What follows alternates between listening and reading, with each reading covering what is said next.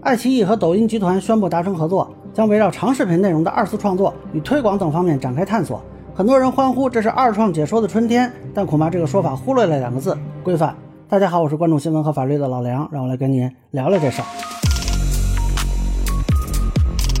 啊，这个消息一出来呢，也是上了热搜啊。我看很多人，尤其是二创作者都很开心，觉得自己这版权问题算是解决了啊。甚至有人还问说，以前的处罚能不能取消啊？呃，这恐怕不太可能啊。就算是现在达成合作，也不能溯及既往，只能说，如果你重新上传啊，正好这个平台有这个视频的权益啊，可能不再干预。呃，但这肯定是个利好啊，我是很看好这个模式的。一方面呢，解决了创作者的素材版权来源，等于也给了长视频更多的传播渠道。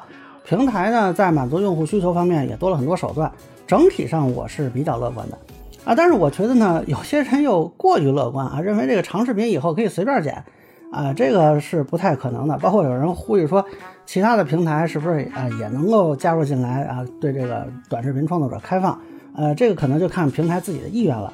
呃，可能他们看这个声明就看漏了两个字：规范。啊，首先这个声明说了，爱奇艺将向抖音集团授权其内容资产中拥有信息网络传播权及转授权的长视频内容。这个定语很重要啊，注意中间这个词是及而不是或，就是既要有传播权，还要有转授权。那么有一些剧集电影可能爱奇艺有传播权啊，但是不是有转授权，这个不太清楚啊。如果没有，你剪了，那可能还是侵权。那注意呢，这个合作其实是双方都很重视版权的表现，而不是放任。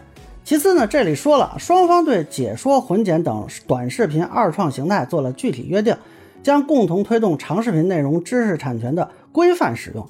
啥叫规范使用呢？这很明确啊，就是会有一定的要求，甚至是限制。那么具体约定的内容是什么啊？二创形态有哪些？后续平台能不能给出一个明确的标准？我觉得这都很值得观察。呃，比如说那种几分钟看完呀，一口气看完的短视频，呃，会不会有所限制？那包括吐槽项啊，会不会有限制？这个至少目前没有确定的答案。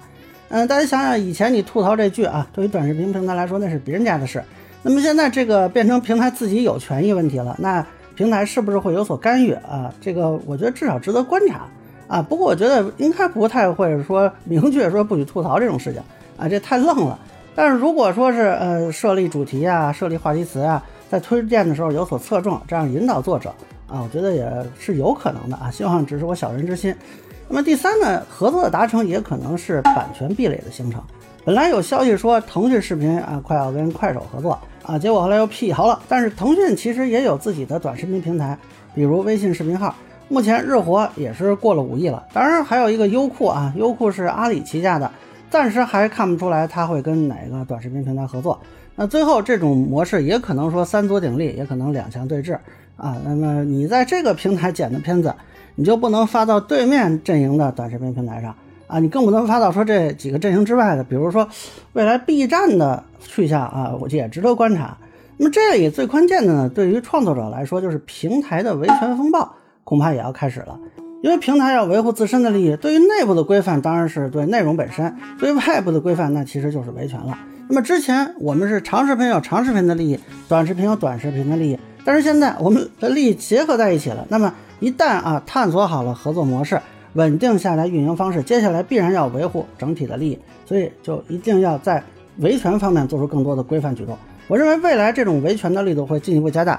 呃，对于很多跨平台的内容创作者来说，就可能会有点麻烦啊。你要不现在就搞清楚到底哪个视频的二创能够在哪个视频做，然后赶紧把其他删了，否则可能啊会有影响。而且呢，更可能会直接影响到的是平台的审核。那么以前咱们会觉得说啊，可能符合合理使用就给你过了，但是未来一旦说平台自己拥有了版权，它就肯定是要鼓励你用自己有版权的东西，同时限制你使用没有版权的东西。那么技术上这个识别是可能实现的。而审核的尺度整体上来说